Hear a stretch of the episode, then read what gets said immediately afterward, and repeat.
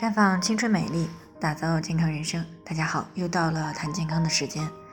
今天的主题呢是子宫息肉和宫颈息肉是一回事吗？有听众呢，肖女士，今年二十五岁了，结婚两年了，目前呢还没有要孩子。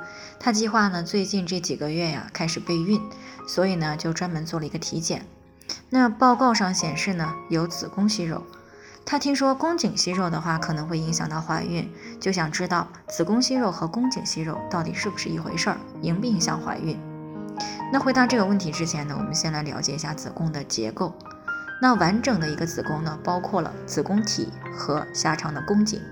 所以呢，根据位置的不同呢，一般可以将子宫息肉呢分为两种，一种呢是子宫内的内膜息肉，一种呢是宫颈息肉。那除了位置不同之外呢，二者的发病机制呢和临床表现也有所不同。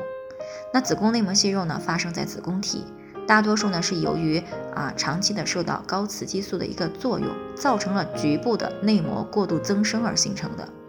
那只有少数呢是子宫内膜的慢性炎症而造成。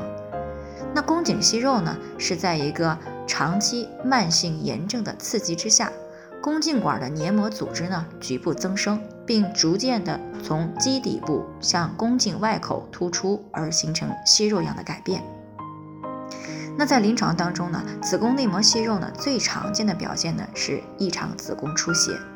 那所谓的异常出血呢，是指非月经期的出血，以及月经哩哩啦啦不断。那宫颈息肉呢，常常是没有明显的临床症状。啊，往往呢是在妇科检查的时候呢，才发现，哎，宫颈口呢有一个泪滴状的或者是小叶状的赘生物。但是当宫颈息肉比较大或者严重的时候，可能会出现溃疡、破裂，甚至是出血的情况。啊，这个时候呢，外在的表现主要就是同房的疼痛以及白带当中夹杂有血丝。而对于宫颈外口的一个息肉呢，更容易出现同房出血的情况。那如果长期持续下去呢？啊，也是不排除发生癌变的。那除此之外，这两者采取的手术方式呢也不太一样。子宫内膜息肉呢，常常需要在宫腔镜下面切除，而宫颈息肉呢，仅仅是在门诊手术室摘除就可以了。啊，但是呢，它们也都有一定的共同点，那么就是多多少少都会对怀孕造成影响。因为子宫内膜息肉呢，破坏了子宫内膜的正常结构，而这个呢是不利于受精卵着床的。那么尤其是多发性的以及比较大的内膜息肉，对怀孕的影响更大。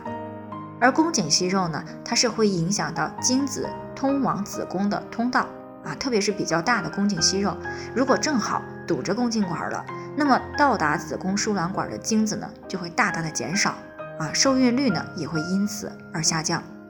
所以呢，对于宫颈息肉呢，啊，多建议采取手术进行切除。但是呢，手术以后一定要注意妇科炎症的调理啊，防止宫颈呢再一次受炎症的长期刺激啊，而而再长出息肉。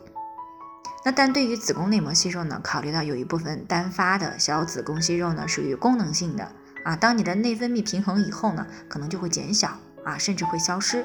所以呢，对于小的单发性的子宫内膜息肉，可以先观察一段时间。但是如果是多发性的啊，而且是比较大的内膜息肉，那么还是以手术为主。然后呢，再进行体质的调理，来降低它的复发率。那最后呢，还是要提醒大家，每个人的健康情况都不同，具体的问题呢，要具体分析以后，才能有针对性的解决方案。